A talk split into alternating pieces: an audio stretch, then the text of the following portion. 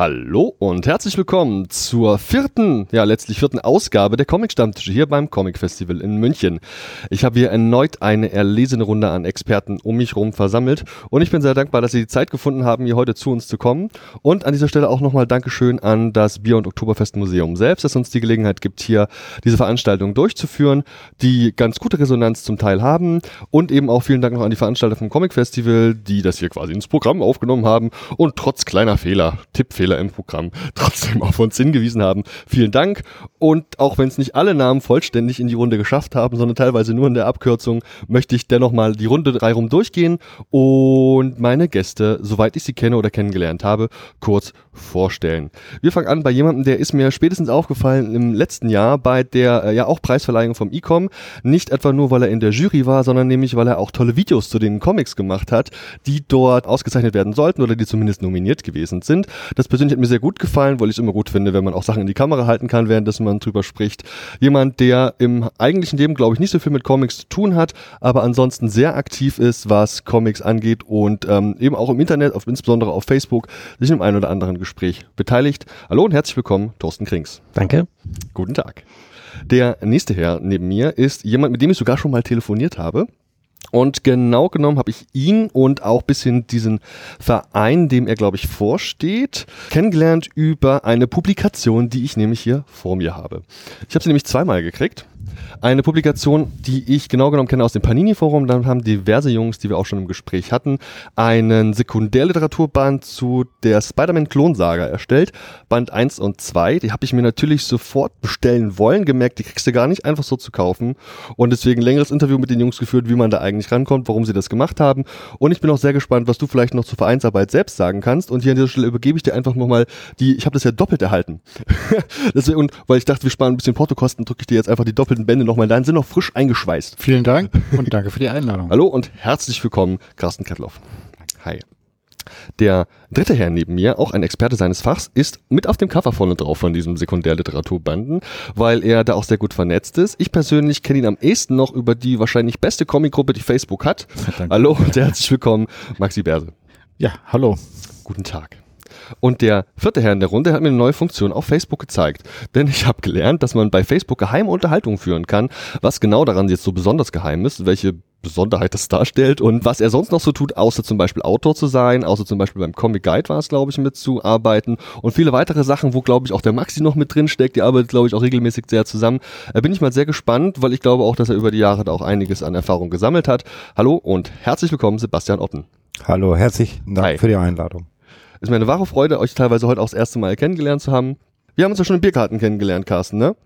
Wie waren so deine Eindrücke vom Festival bis jetzt? Super. Immer, also München ist wirklich was ganz Besonderes. Was hast du denn besonders gern angeguckt? Gab es irgendwelche Highlights schon, die du, auf die du hinweisen kannst? Im Prinzip ist es die familiäre Atmosphäre in diesem Festival, die du auch hast über den Biergarten verteilt. Also in anderen Festivals hast du, glaube ich, nicht so die Möglichkeit, dich auszutauschen und immer wieder zu treffen und irgendwo auch mal zusammenzusitzen, so wie wir zum Beispiel jetzt auch. Die Atmosphäre ist hier ein ganz tolles Ding. Ne? Also wie ich sag's immer wieder, der Heiner hatte mich spätestens damit gelockt, dass er von viel Bier gesprochen hat und dass er, da war ich dann einfach hin und weg. Thorsten, ist diese Atmosphäre auch was, was du hier am Comic Festival zu schätzen weißt? Ja, absolut. Also ich finde, es ist sehr äh, schön halt einfach durch den durch die Location. Ähm, allein die Halle ist schon mal architektonisch, finde ich sehr schön. Schönes Stück 50er Jahre Architektur. Man hat durch den Biergarten einfach eine ganz tolle Möglichkeit, informell mit Leuten ins Gespräch zu kommen. Und man kennt dann natürlich auch mittlerweile den einen oder anderen Zeichner, äh, Texter und Verleger und kann natürlich ganz tolle Gespräche führen, was in, in Erlangen eigentlich jetzt im Vergleich dazu relativ schwierig ist, einfach weil so eine zentrale Location fehlt. Mhm. Ist ein bisschen verteilt auf die ganze Stadt. Genau, ja. Mhm. Was bei das Thema Verteilung ja auch eine Rolle ist, die in München eine Rolle spielt, ne? Ja, finde ich ein bisschen problematisch. Also ich schaffe es immer nur maximal mit die Hälfte der Ausstellung anzugucken mhm. und wo die angekündigte Matthias Schulteis Ausstellung ist, habe ich bis heute noch nicht rausgefunden. Wo ist sie denn? Du weißt das, sag ruhig, wo ist sie denn? Die ist in der Kongresshalle im unteren Bereich, im Erdgeschoss, auf der, in so einem Anbautrakt. Okay. Mhm. Okay, und was da wo auch die Zeichenkurse sind, ja, die Schulters-Ausstellung ist sehr empfehlenswert, äh, hat mir sehr gut gefallen, das auch mal im Original zu sehen. Ähm, das ist schon was anderes, als wenn man es gedruckt sieht, äh, von der Größe her. Ist die Lichteffekte, also es war ganz toll. Genau. Es ist die größte in der Kongresshalle. Ja, und es war auch mal Zeit, fand ich, dass man eine Schulterausstellung sehen kann. Ist das die mit diesem schwarzen Kasten drin, der erst ab 18 genau. ist? Dann war ich auch schon da. Dann habe ich sie mir auch schon angeschaut. Ähm, ja, und ähm, habt ihr auch noch habt ihr noch Highlights gehabt, Jungs? So, Sachen, auf die ihr hinweisen wollt, die euch besonders gefallen hat? Meinetwegen Ausstellung. Wart ihr in der Batman-Ausstellung? War da mal irgendwer? Mhm. Also ich war in der Batman-Ausstellung, ich fand sie sehr schwach. Mhm. Ähm, das macht auf mich eher so einen ja, unmotivierten Eindruck. Also es war jetzt nicht so, so gut durchsortiert, es waren also viele, viele, viele einzelne Zeichner. Da war jetzt keine Struktur zu erkennen. Also ein, ein Schaukasten nur. Mhm. Fand ich ein bisschen schade. Irgendeine Form von Interaktion oder wirklich nur gucken? Nur gucken. Originale wahrscheinlich. Ja. Und Texte daneben.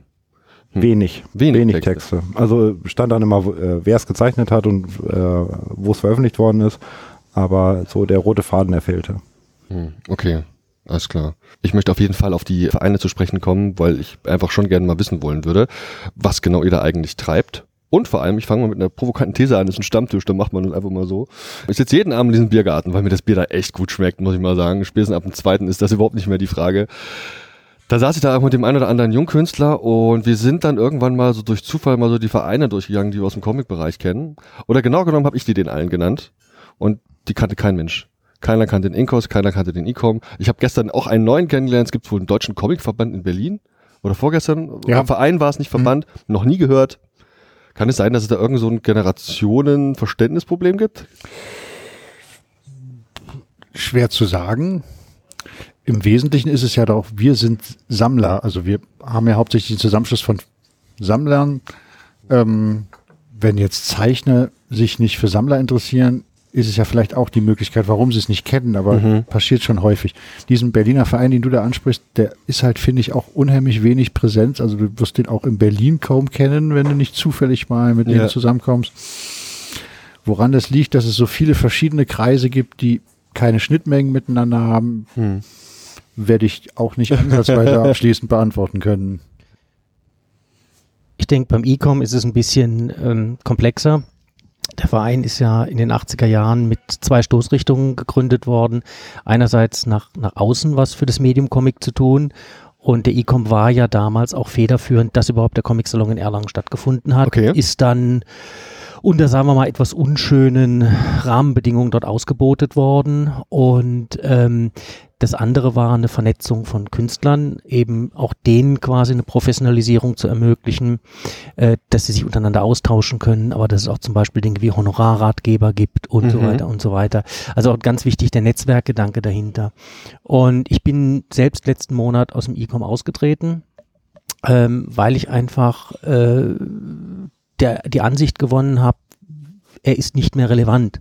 Mhm. Und wenn ich mir anschaue, gestern Abend hat die ICOM-Preisverleihung stattgefunden. Äh, das ist eigentlich der Independent-Preis in Deutschland. Weißt du, wer gewonnen hat? Ich Wir hatten es vorab ja. nicht und ich habe es auch mit, wollte es wissen und habe es nicht rausgekriegt. Nee. Und äh, das ist für mich einfach so eine Frage, äh, wo ich sagen muss, wir, wir sind an ganz vielen Punkten einfach nicht mit der Zeit gegangen.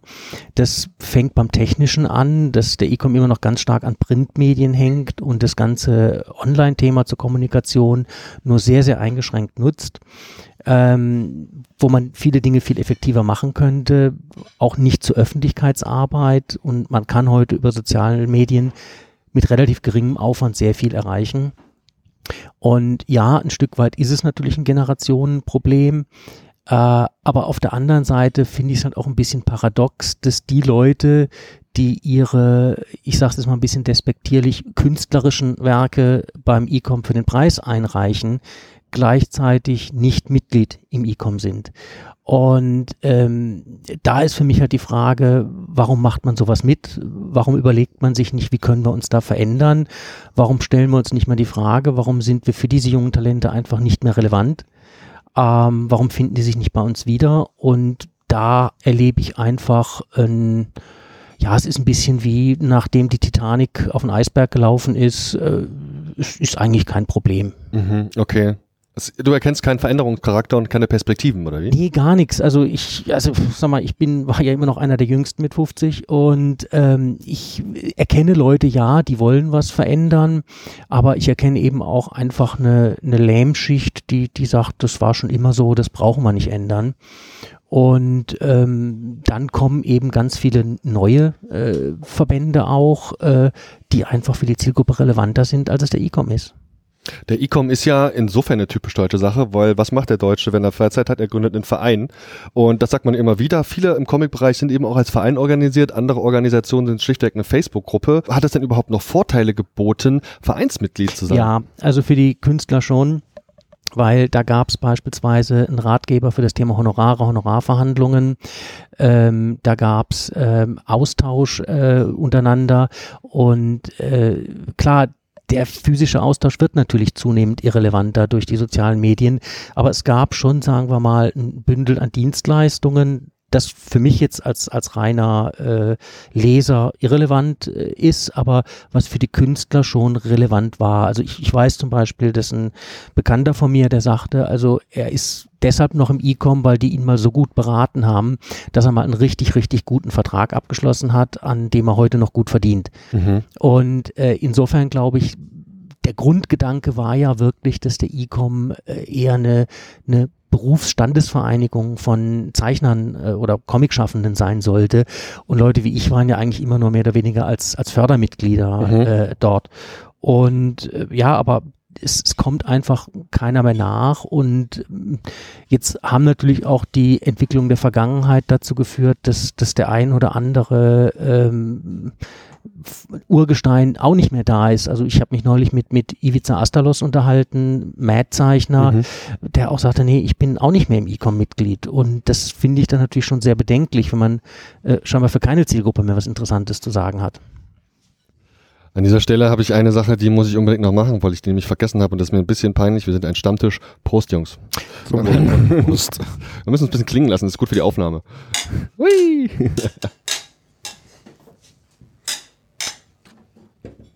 Herr Carsten, wie sieht's aus? Sind es eigentlich Themen, die dir auch bekannt vorkommen? Vieles davon, was du gesagt hast, könnte aus meinem Mund in anderen Zusammenhängen kommen, aber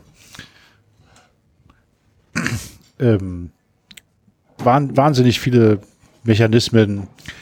Nun hast du im Vorfeld ja auch gefragt, gründet man lieber eine Facebook-Drucke oder einen Verein? Natürlich ist Verein zu gründen und zu führen auch viel mehr Arbeit als eine Facebook-Gruppe, mhm. weil du musst zum Amt gehen, dich anmelden und die Sachen. Aber wiederum sind diese Regularien, die du dann halt machen musst, auch ja Zwänge, die dazu führen, dass bestimmte Leute es machen und nicht einfach sagen, komm, machen wir ein halben Jahr oder sowas. Also finde sehr, sehr gut, dass der Deutsche einen Verein gründet und mhm, den, klar, ja, den führt. Hat ähm, in dieser ganzen Vor- und Nachteile, ich meine, steuerlich kann man natürlich einiges machen, es gibt Möglichkeiten, mit den Mitgliedsbeiträgen zu arbeiten und so weiter, hat eben auch diesen ganzen, ich nenne es mal Organisationshintergrund und vielleicht eben auch administrative Herausforderungen, die dann erfüllt werden müssen. Andererseits gibt es natürlich auch eben, insbesondere eben jetzt ja auch Junge aus der Indie-Comic-Szene, ich persönlich bin großer Fan der Comic Solidarity, die machen das, was sie an Orga machen, das sind auch eine Handvoll Menschen, die zumindest viel Herzblut reinstecken, so viel kann man definitiv sagen. Da geht Geld durch Patreon. Das ist kein Mitgliedsbeitrag, das ist also eine Online-Plattform, wo du eben regelmäßig freiwillige Spenden dalassen kannst. Das mache ich persönlich, persönlich tatsächlich sogar eben auch. Und es gibt immer andere Wege und deswegen frage ich, ob das vielleicht ein Ansatz sein könnte, dass man, okay, ist einfach auch cool, ist aber einfach eine andere Generation, vielleicht. Offensichtlich kenne ich das ja auch kaum, mhm. so wie du das beschreibst. Also vielleicht gibt's da wiederum dieser nicht die Bewährungs Berührungspunkte. Ja, ja. Schade. Okay. Ja, vielleicht kannst du noch ein bisschen vom Inkos erzählen. Was genau macht ihr eigentlich? Und dass ich da eingetreten bin, hat einen ganz einfachen Grund. Ihr habt verdammt coole Mitglieder, die auch, der eine oder andere ist auch jünger als 50. Ihr habt eine coole Publikation, die ich unbedingt haben wollte. Und ganz im Ernst, an Betracht des Mitgliedsbeitrages war das keine Selbstverständlichkeit, dass ich beitrete. Vielleicht kannst du noch ein bisschen erzählen, was macht ihr eigentlich? Im Prinzip ist das ja auch so, selbst wenn du jetzt eine gute Idee hast, ein ähnliches Buch zu machen oder eine ähnliche Publikation. In diesem Verein ist ja sozusagen dann schon eine Gruppe, die das kann, die weiß, wie das geht, die das finanzieren kann.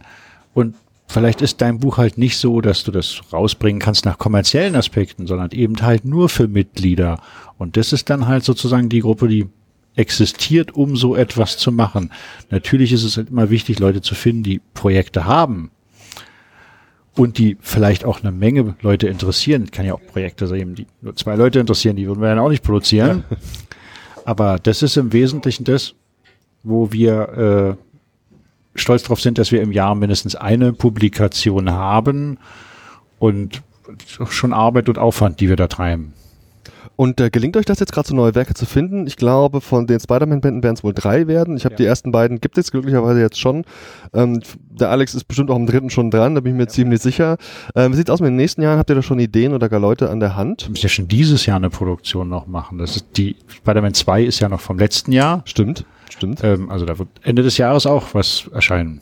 Okay, alles klar. Also habt ihr Kontakte und seid da hinterher. Es gibt wirklich einiges, was immer in der Pipeline ist, wo, wo man drüber Arbeit. Wir hatten es früher mal ein wenig einfacher, weil äh, der Drucker von Norbert Hedke mhm. äh, bei uns im Verein war in Berlin und meistens uns die Publikation gemacht hat. Also wir hier nur die losen Seiten geben mussten mhm. und Ach, ja, ja. durch Zauberei war es irgendwann da. Der ist leider verstorben und jetzt müssten wir uns diesen Sachverstand selbst aneignen. Das okay. ist ein bisschen schwieriger für uns dann. Findet man euch, also beim Ecom bin ich mir so sicher, weil ihr mit der Preisverleihung natürlich auch omnipräsent wart bei diesen Veranstaltungen mit dem Salon. Kann man den Inkos auch live antreffen irgendwo oder immer eher so die einzelnen Mitglieder? Wir sind auf vielen Messen, mhm. schon durchaus. Also wir sind immer in Köln in der Regel, auf vielen anderen und wir sind halt stark in Berlin präsent. Mhm. Also in Berlin sind wir sogar nie auf Messen, weil wir halt da so oft sind. Wir haben ja da Stammtische, Weihnachtsfeiern, ähnliche Veranstaltungen, auf die wir auch gerne Gäste haben, die nicht Mitglied sind. Also, Zur Weihnachtsfeier wollte ich auch schon eingeladen, sind nur ein paar Kilometer halt. Ne? Siehst du? Mhm. Und die ist auch gut. Ohne Frage, nichts anderes habe ich mir gedacht. ähm, ja, interessant, also kann man euch eben auch live antreffen. Wir hatten ein Thema am Abend, als ihr, glaube ich, angekommen seid, hatten wir uns schon ein bisschen unterhalten, weil ich wirklich ein bisschen mehr wissen wollte. Und wir sind unter anderem auf diese sozialen Medien auch zu sprechen gekommen und auch gemeint, dass du auch vielleicht ein ähnliches Problem mit der, mit der Plattform Instagram hast, wie ich das vielleicht habe. Ich finde die auch nur schwierig.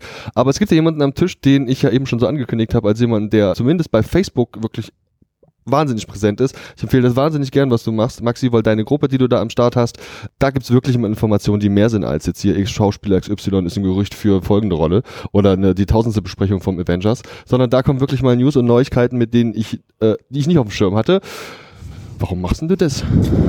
Ähm, ich war eigentlich lange Zeit im Comic Guide und habe da so äh, Sachen präsentiert und habe dann irgendwann gemerkt, es ist mir eigentlich zu kompliziert, da Bilder hochzuladen. Ich habe zwar auch einen Zugang äh, zu den äh, internen Foren und so, kann da auch äh, Sachen hinterlegen, nur es war mir eigentlich viel zu aufwendig. Und dann habe ich mir gesagt, okay, was gibt es sonst noch? Du möchtest gerne Sachen machen, die andere nicht machen oder du möchtest dich irgendwo unterscheiden, Informationen bringen, die es woanders nicht gibt. Und dann bin ich halt zu Facebook gekommen, so vor, weiß nicht, vier, fünf, sechs Jahren. Und so seit einiger Zeit mache ich halt dann, äh, stelle ich halt die ganzen Infos da über Veranstaltungen, über Sachen, die man woanders halt nicht liest. Und ich bin halt auch relativ gut vernetzt. Ich habe Kontakte auch nach Brasilien, in die USA und was weiß ich nicht, ähm, wo man schon mal äh, Sachen präsentiert bekommt, die halt woanders noch nicht bekannt sind. Und ich habe halt auch extra bei mir drin stehen Sachen, Bilder oder Videos, die im Moment im Internet kursieren, können gerne da gepostet werden, wo sie auch bisher gepostet werden, weil ich möchte eigentlich nicht die nur, nur nach 15 Sachen äh, zeigen, sondern halt irgendwo Besonderheiten. Und ich bin jetzt seit, ich muss gerade nachrechnen, seit 96 irgendwo aktiv.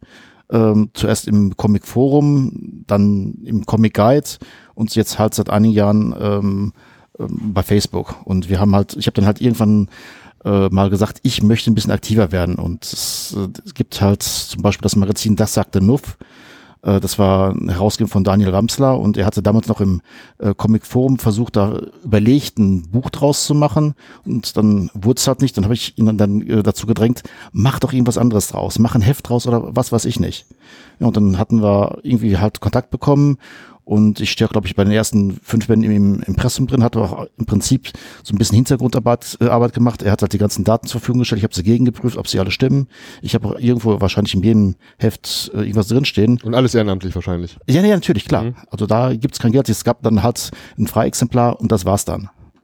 Und dann irgendwann habe ich dann halt gesagt, ähm, wir müssen mal Sachen machen, die noch kein anderer äh, gemacht hat. Und da kam halt dann Michael Becker und hatte dann die Idee gehabt, Sheriff-Klassiker äh, da äh, was zu machen. Wir hatten vorher noch die Hit-Chronik gemacht, äh, da hatten wir dann die ganzen äh, Sachen dargestellt, die äh, von Marvel äh, auf Deutsch veröffentlicht wurden, von 60 Jahren bis 2011 und haben tatsächlich eigentlich alles herausgefunden. Also egal nur Bastei, Conda, äh, Hit und sonstige Verlage, wir haben halt, halt alles aufgelistet. Die Veröffentlichung, wo was erschienen, welche US? Wo was erschienen mhm. ist, aber halt dann auch dann die Sachen gegengelesen, Deutsch und Englisch, äh, wo es dann halt so war, dass dann der Verlag, die, die Redakteure, die Hauptgeschichten ähm, übersetzt haben und dann die holländischen Datentypistinnen aus dem amerikanischen die Zusatzgeschichten ins Deutsche übersetzen mussten, wobei sie kein Deutsch sprachen. Und da kamen dann halt so Sachen raus wie der Silberstürmer und was weiß ich nicht. Und die Sachen haben wir dann, dann auch versucht dann darzustellen. Und da ich mir dann gesagt habe, wenn wir irgendwann eine, nur eine Gegenüberstellung haben, deutsche äh, Version, englische Version, Originalcover und was weiß ich nicht, das reicht nicht. Das guckt sich jemand an, sagt dann, schön, stellt sich ins Regal, wenn es überhaupt kauft und dann ist Ende. Reine Rohdaten ist zu wenig, ne? Richtig. Und ja. dann habe ich halt dann gesagt, es muss doch Hintergrundinformation rein. Wir haben dann viele Leute kennengelernt, äh, wo wir dann halt auch gesagt haben, äh, darum einen Artikel schreiben. Wir haben äh, Artikel über Jack Kirby und was weiß ich nicht. Und halt das dann versucht dann damit dann zu ergänzen. Und dann die nächste Reihe war dann halt diese Sheriff Klassiker äh, Geschichte, äh, wo es dann, ich glaube, insgesamt 992 einzelne Geschichten gab. Und da hat dann auch jeder gesagt, das kriegt ihr sowieso nicht raus. Doch bis auf acht Geschichten, also äh, 988, haben wir es rausgefunden. Mhm. Und da ist bisher Band 1 und 2 erschienen, Band 3 folgt dann irgendwann halt, wenn er fertig ist. Ähm, und da sind halt dann so Sachen, wo wir halt gesagt haben, es muss Zusatzinfo rein, auch Zeitgeschichte. Und äh, da zum Beispiel ist im äh, Band 3 äh, bei der Hitchronik äh, Artikel drin, den hat Sebastian Otten äh, geschrieben. Mhm. Da geht es dann darum, dass es zum Beispiel die Hefte Dracula 5 und Frankenstein 5 gab. Die standen auf dem Index. Und äh, dann hatte er halt dann die Idee gehabt, ähm, mal bei der Bundesprüfstelle, äh, Bundesprüfstelle für jugendgefährdende Schriften anzurufen. Er hat dann die Freigabe bekommen, weil die Indizierung 2003 nicht verlängert wurde.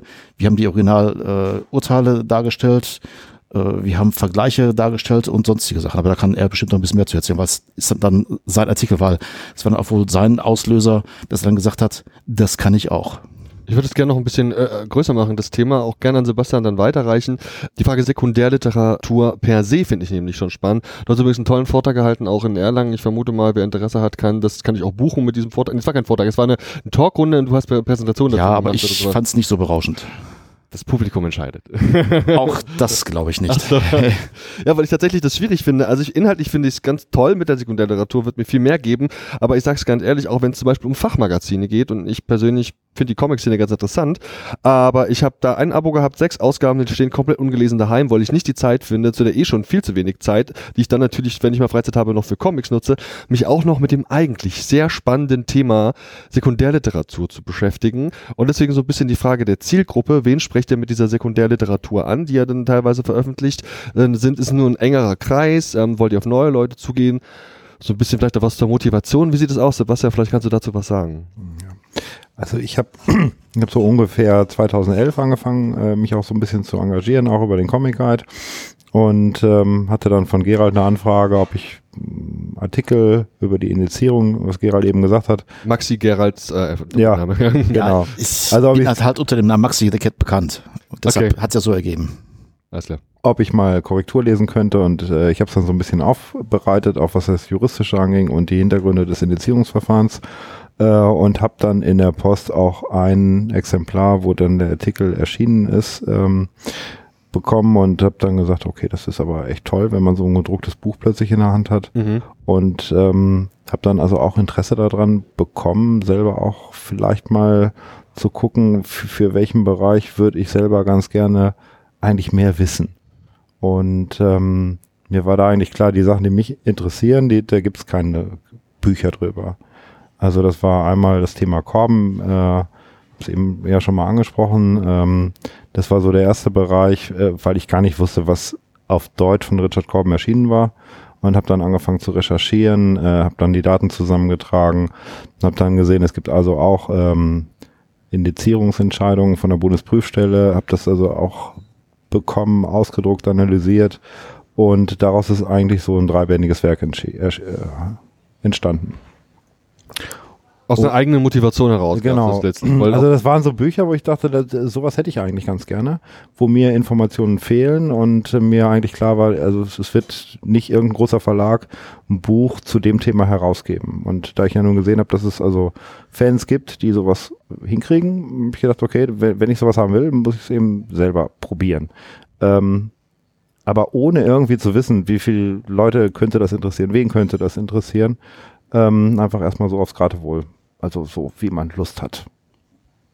Ja, ähm, und dann vor allem auch eben mit dem Herzblut dabei bei der ganzen Geschichte und letztlich nicht ausgerichtet auf Verkaufszahlen. Oder was dir schon wichtig, dass das Ganze sich zum Beispiel im Druck dann auch wieder irgendwie, äh, durch den Druck, den, für den du natürlich Aufwendungen hattest oder ihr hattet, äh, da irgendwie auch gleich mit einer Refinanzierung reinkommt. War das für euch ein Thema? Also gesprochen haben wir da schon drüber. Es wäre schön, wenn sich das alles irgendwie so zumindest so auf null äh, hm, einpendeln würde, aber das ist klar, das, das funktioniert ganz einfach mhm. nicht. Also wenn du so ganz kleine Auflagen machst zu Nischenthemen, dann klappt das nicht. Ich weiß nicht, wenn Panini da was rausgibt, äh, irgendwie die Geschichte der X-Men und äh, die, die produzieren da 5000 Exemplare von, die werden die dann auch wahrscheinlich irgendwie abverkaufen. Aber wenn du so Spartenthemen hast, das zweite Buch, da ging es um Werbecomic aus den, ja, von den 70er Jahren bis in die 2000er Jahre, das interessiert einfach nicht so viele Leute. Überschaubare Auflage. Ja, ja, ja, eine ganz kleine Auflage, da steckt sehr viel Herzblut drin. Ich habe also dann auch Kontakt mit den Zeichnern aufgenommen, auch Interviews geführt und ähm, finde eigentlich, dass da ein recht rundes Ding dabei rausgekommen ist. Ja. Ähm, aber das ist nichts, womit man irgendwie große Verkäufe generieren kann oder, oder Geld verdienen. Ganz im Gegenteil. Habe ich das richtig verstanden, dass ihr beide auch die Mitschaffenden hinter dem Comic Guide seid? Also, dass ihr da auch aktiv an diesem, in diesem Team beteiligt seid? Habe ich es richtig verstanden? Also, der Comic Guide ist ja nun erstmal eine, äh, es gibt ja mehrere Internetseiten. Es gibt ja einmal den Sammler, äh, ja. wo man was kaufen und ja. verkaufen kann. Dann gibt es einmal die Datenbank, das ist der Comic Guide. Und dann gibt es ein Forum, das nennt sich Sammlerforen.net. Und ähm, das Ziel des Comic Guides ist eigentlich, alle Daten oder alle deutschsprachigen Comics ähm, darzustellen, dass man dort also Informationen bekommt und natürlich auch eine Verlinkung hat auf, wenn Verkaufsangebote da sind. Aber die Daten, die schaffen sich ja nicht von alleine.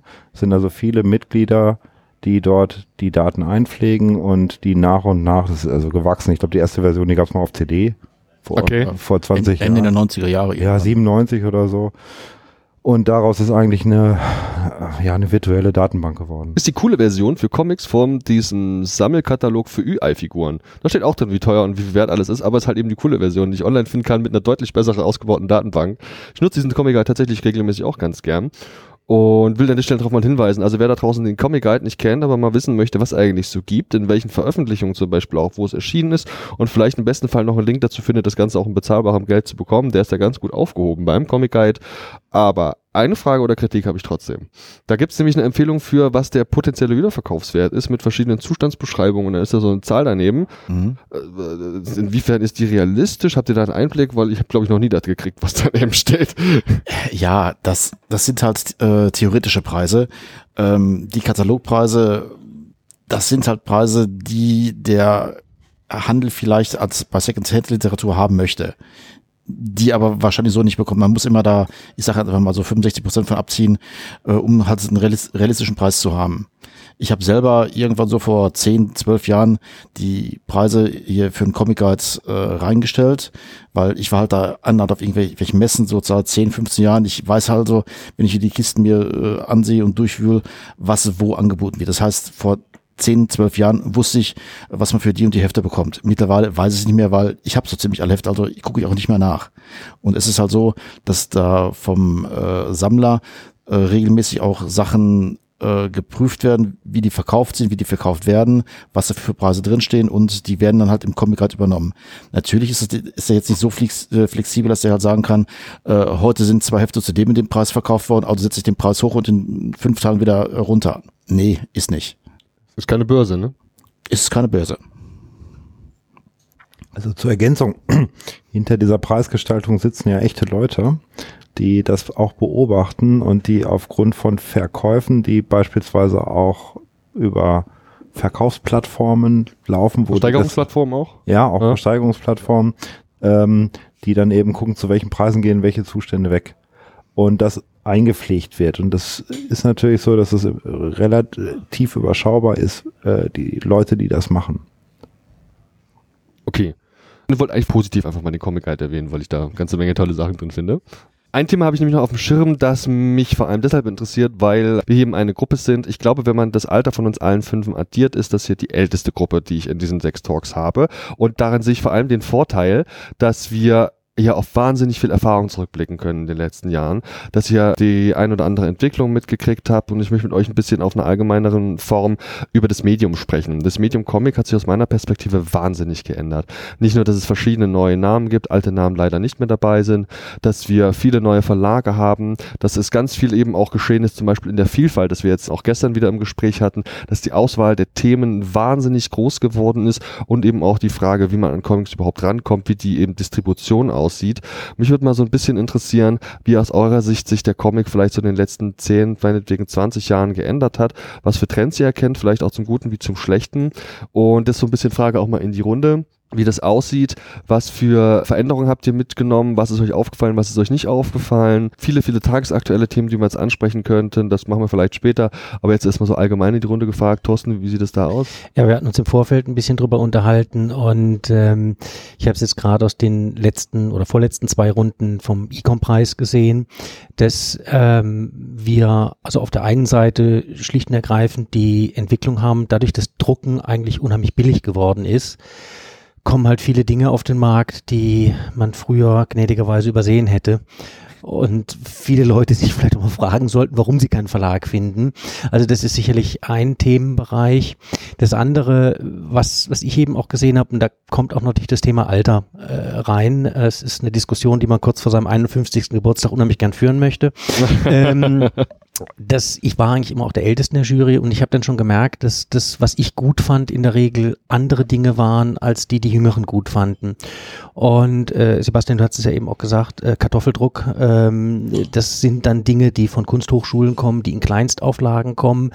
Und ich habe damit ein Problem, weil das ist für mich oft kein Comic mehr. Das sind dann Leute, die eigentlich einen künstlerischen Anspruch haben und sagen, oh, jetzt mache ich auch mal Comic. Ähm, das kann funktionieren, es kann aber auch nicht funktionieren. Und äh, da sehe ich einfach auch immer mehr Dinge, die gut gemeint, aber definitiv nicht gut gemacht sind. Und wo man dann eben aufgrund des künstlerischen Anspruchs sagt, nee, das ist Kunst, also da darfst du jetzt nichts sagen. Und das auf der anderen Seite in der äh, Wahrnehmung äh, konventionellere Dinge die heute auch in einer unheimlichen Qualität gemacht werden, weil wir heute eine Professionalität auch bei deutschen Comic-Künstlern haben, die es früher nicht gab, die dann ein Stück weit hinten runterfallen. Also ich denke, das letztes Jahr ähm, Kristall und Rauch vom äh, Ralf, dessen Nachnamen ich immer noch nicht aussprechen kann, Marcinek.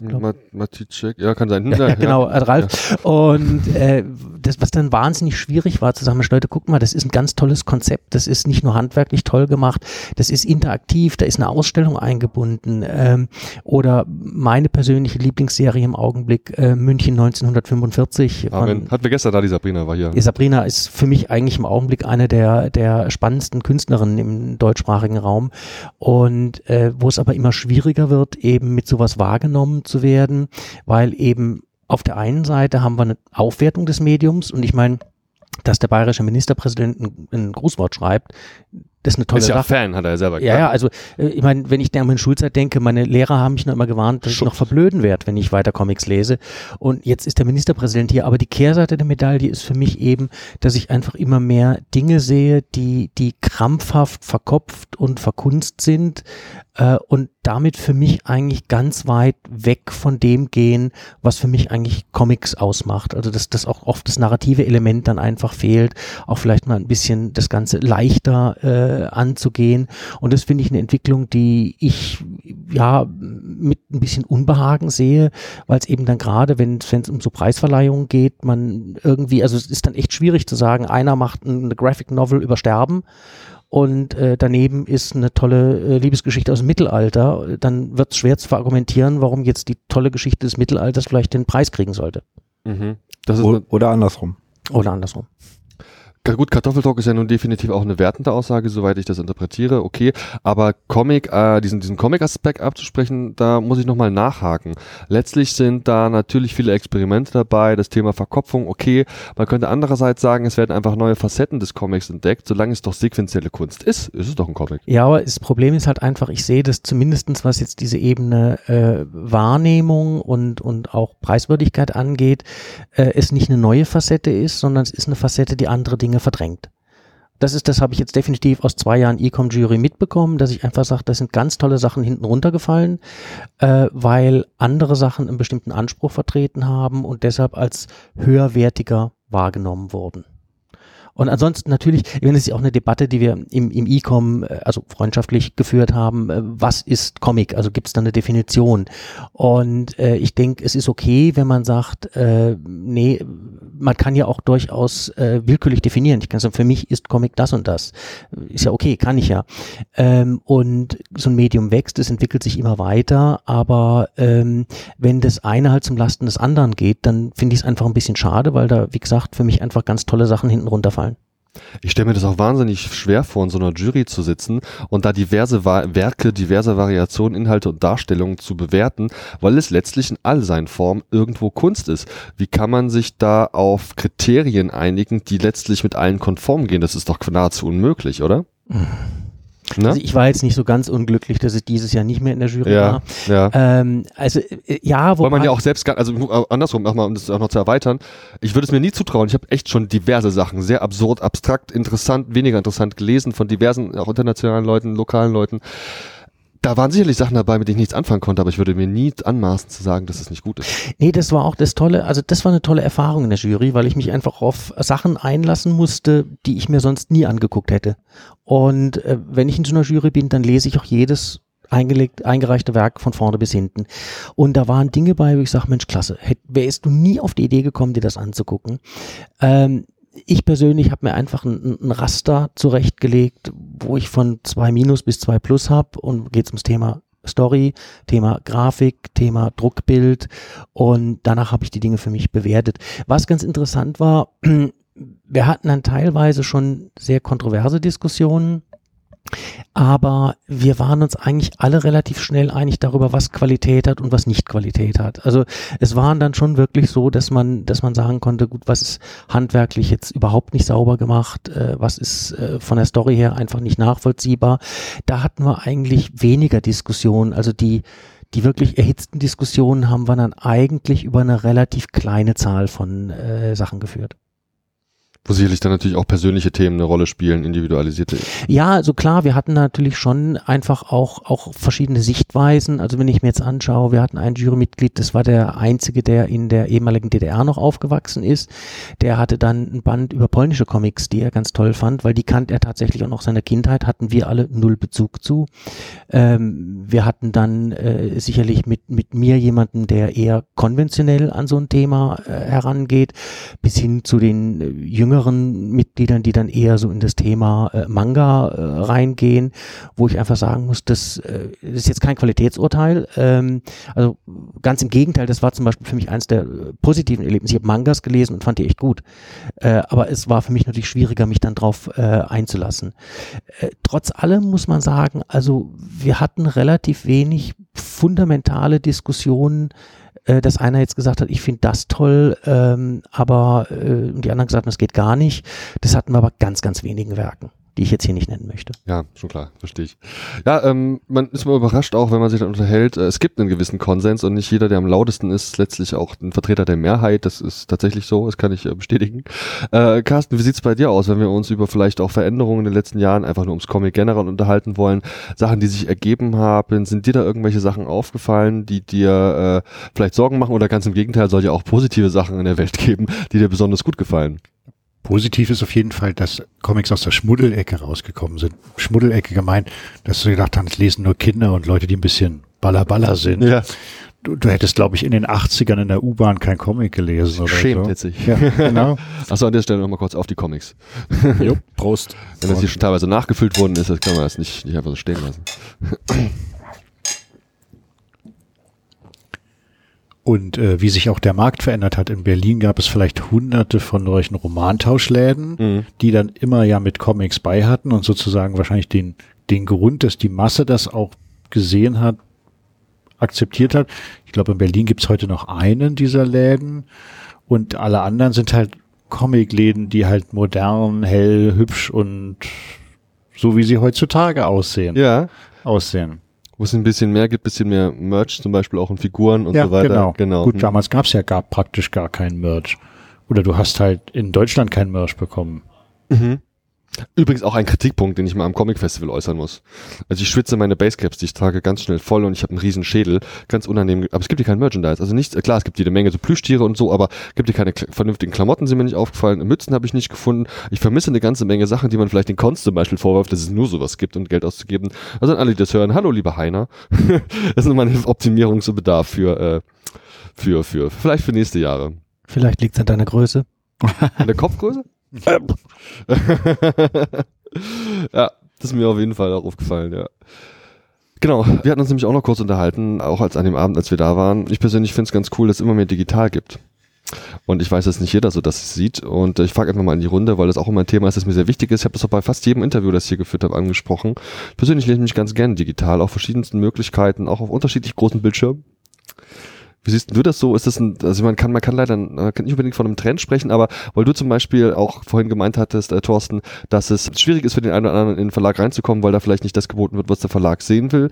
In den Interviews, mit, speziell in der Indie-Szene, habe ich ganz häufig den Eindruck, das für die gar nicht so mega spannend bei einem Verlag zu sein, weil die nur reingeredet wird und die sowieso nur alles digital vermarkten wollen. Ob das gelingt, ob es immer so erfolgreich ist, weiß ich nicht, ist mir auch egal, aber das ist tatsächlich offensichtlich nicht unbedingt von jedem Indie-Künstler der Wunsch. Also digital ist auch ein Weg. Ist das eine Sache, die du auch mehr gemerkt hast, dass da immer mehr Leute so auch in die Richtung gehen? Ist dir das auch aufgefallen? Ich habe auch schon Comics digital gelesen. Ja, klar, ja, ja. Und äh, ich muss sagen, es geht besser, als ich es mir vorgestellt habe. Aber es wäre nicht mein Interesse. Also ich würde Comics nicht digital lesen wollen.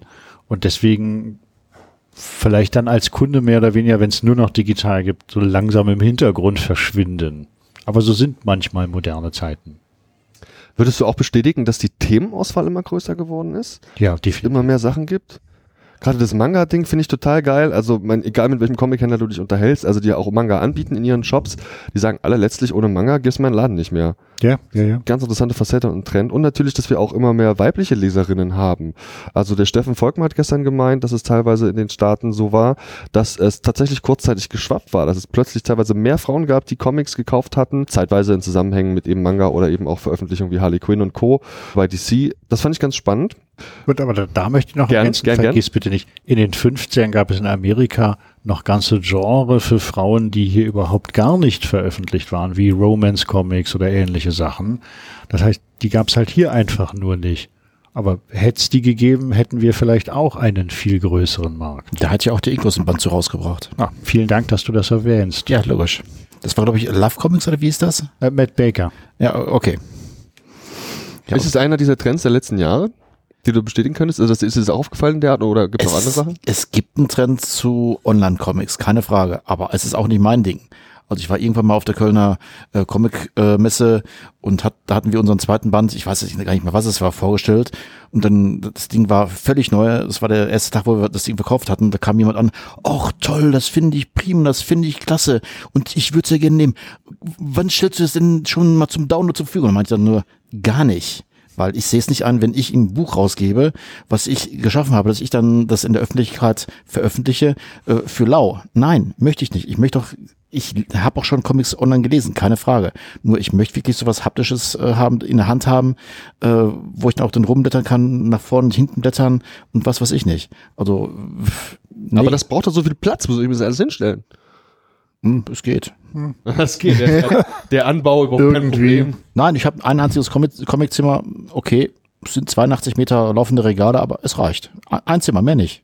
Und das sind nur, weiß nicht, 20 Quadratmeter. Ist es, ist es dann wie in so einem Archiv mit so Schiebeschränken, wo man so ein Bild an der Seite? Nein, links und rechts an der Wand, es reicht. Ich kenne auch Leute, die haben zwei Häuser voll mit Comics. Also es geht auch noch mal in der XXXL-Version. Oh, ja. Welche Beispiele kennt ihr da? Vielleicht habt ihr dann, erzähl doch mal ein bisschen ein paar Anekdoten. Welche Leute meint ihr da?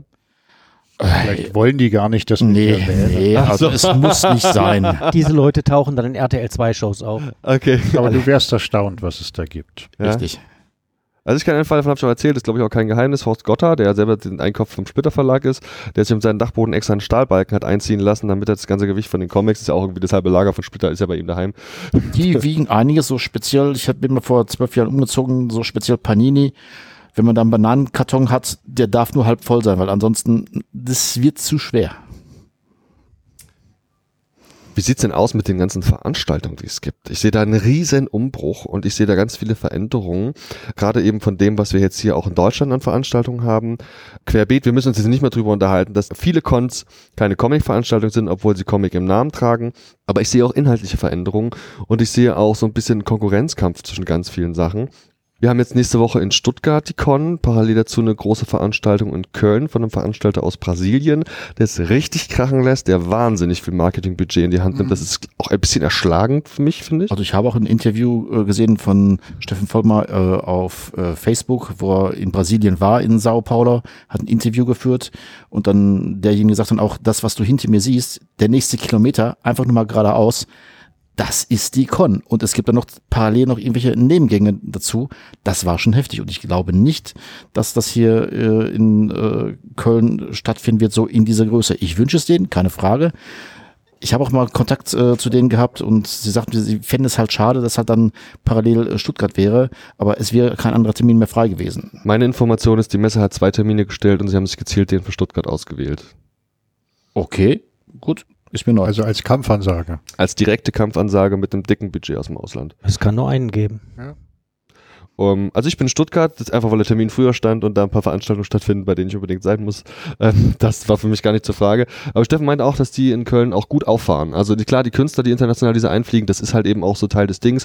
Ich bin gespannt, was sie an der deutschsprachigen Comic-Szene erfinden und was sie da äh, quasi vor Ort haben werden. Denn da liest man rein gar nichts und das Panel-Programm finde ich jetzt auch nicht der Rede wert, ehrlich gesagt, wenn man sich das mal anguckt. Was ich aber gut finde, ist so die Feststellung, die ich spätestens habe, seitdem ich die Jungs, äh, die Superfreunde auf dem Schirm habe. Das sind die Jungs, die nämlich nämlich äh, in Teilen eben auch an diesem Spider-Man-Buch beteiligt waren, die jetzt da in Lübeck ist es diesmal gewesen, ne, in der Nähe von mhm. Lübeck, ja. da eine Veranstaltung machen. War da jemand von euch da? Ja, ja klar. Ja. Erzählt mal ein bisschen, das habe ich noch gar nichts gehört, wie ist denn das viel? Also ich finde es ja einfach nur geil. Ich weiß gar nicht, was ich also da anfangen Ich soll. habe auf Facebook auch schon einige Bilder gepostet, keine Frage. Ja. Und ich finde es auch super, wie man praktisch als Fan sich selber eine Con, Con bastelt, ja. Ähm, natürlich ist die einfacher und vielleicht ein bisschen kleiner und simpler, aber die ist halt liebevoll und super gemacht in jeder Art und Weise. Und da ist auch noch Luft nach oben viel. Also man kann sich so tolle Sachen danach einfallen lassen. Ich finde es großartig da. Genau, es gab Vorträge, es wurden ja. Vorträge gehalten und so live. Äh, ja, war okay. Ich meine, das einzige Manko war, es gab dann in Lübeck ein Riesengewitter, äh, wo dann halt so schon einiges abgesoffen ist. Aber ansonsten war okay, super, spitze. Besucherzahlen? Äh, weiß ich nicht, wir werden schon einige hundert nee. gewesen sein. 400, glaube ich. Ja. Okay, 400. Und das finde ich top. Also jetzt haben wir ja ganz viele dieser Veranstaltungen, kleinere, größere. Zum Beispiel gab es lang in Leipzig, die setzen da dieses Jahr aus, den Comic Garten, der setzt, glaube ich, aus dieses Jahr. Äh, Comic Park finde ich ganz großartig und viele weiter. Man kann die gar nicht, alle, gar nicht alle aufzählen. Was ich noch gar nicht so genau kenne, ist Köln. Diese Börse ist, glaube ich, in ist auch in Köln. Oder yes. Aachen, Aachen, Entschuldigung, Aachen. Ah. Äh, wisst ihr da irgendwas zu? Wart ihr da mal gewesen? Wie läuft das? War ich noch nie. Du meinst jetzt die Comikiade? Ich glaube mhm. schon, die auch vor mhm. kurzem erst war. Das war relativ neu. Ja, zwei oder drei Mal. Äh, da gibt es wohl auch eine Ver Veranstaltung irgendwo im Ausland. Ich weiß nicht, ob es Richtung Belgien war oder so oder Holland. Äh, das ist jetzt der Ableger, die findet nur alle zwei Jahre statt. Ist auch gut besucht. Die Location finde ich super. Und es ist halt echt ein Event. Also finde ich super, klar. Hat sich jemand von euch mal zu der Comic Invasion verirrt in Berlin? Ja. Ja. Was war eure Wahrnehmung dazu? Dass wir da nicht hingehören. Als zu, als Teil, als Besucher. Ja, weil das sind dann wirklich nur Kartoffeldrucksachen oft und ähm, winzige Kleinstauflagen, Leute, die selber einen Comic gebastelt haben und zu Recht da auch vielleicht stolz drauf sind und es dann irgendwie vermarken. Und da, wo das bisher stattgefunden hat, hat es halt meistens auch mehr so einen Party-Charakter gehabt. Aber es war völlig okay. Also es ja. gab dann äh, irgendwelche Veranstaltungen für Kinder, wo die Kinder da irgendwas erleben konnten und so. Keine Frage. Ja, also ich würde nie jetzt äh, darauf herabschauen oder sowas. Nein, halt nein. einfach nur, wir gehören da nicht hin. Wir lesen ja auch nicht jedes Comic. Wir sind auch nicht Käufer jeder Publikation, die es gibt. Eben. Macht sich da ein Parallelmarkt gerade auf? weil da ja offensichtlich auch Besucher kommen. Ich glaube, die fahren nach Erfolge ein, gewisse. Und ich, ich persönlich habe in meiner Filterblase auch wirklich äh, eine gewisse Wahrnehmung gehabt. Also ich habe sehr viel mehr von den Ereignissen dort mitbekommen, als ich das von Veranstaltungen gestern Abend zum Beispiel mitbekommen habe. Naja, die sind halt viel mehr in den neuen Medien. Mhm. Da haben die halt genau. offensichtlich Profis und, und, und viel mehr Erfahrung drin. Mhm. Das kann sein, ja. Wenn ich es vielleicht ergänzen darf, da ist jetzt mehrfach das Wort äh, Comic-Szene gefallen. Äh, ich glaube, Begr der Begriff vermittelt den Eindruck, dass das so eine geschlossene Sache ist. Das ist es gar nicht. Also du hast ja am Anfang gefragt, äh, was man so empfunden hat, so an Entwicklung in den letzten Jahren. Also ich glaube, das ist für jeden anders, je nachdem, womit man eingestiegen ist. Als ich angefangen habe, Comics zu sammeln, dagegen bei E. Harper damals, das, Pro, das lief das Programm aus mit den großen Edelwestern und dann kam eine starke Phase bei Carlson mit den Alben. Da bin ich eingestiegen. Zu der Zeit, also Ende der 80er Jahre, Mitte, Ende der 80er Jahre, dass ich gesammelt habe und die Dinger nicht weggeschmissen habe. Ich glaube, das prägt einen auch so selber im Leseverhalten und das spiegelt sich auch wieder, wenn man sich heute trifft. Äh, und ich glaube, es gibt bestimmte Schnittmengen wo man sich unterhält, auch die gleichen Sachen toll findet.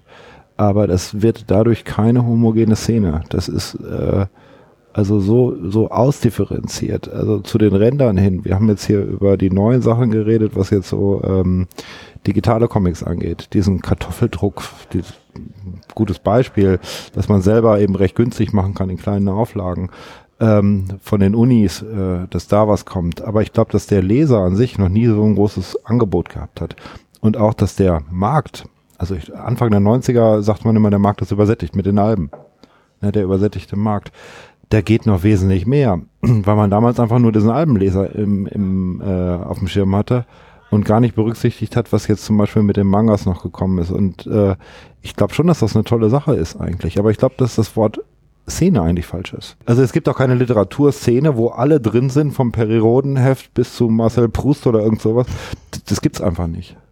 Ich glaube, wir sehen noch eine andere Entwicklung. Was ich feststelle, ist, dass die jungen Leute die Comics gar nicht mehr kennen.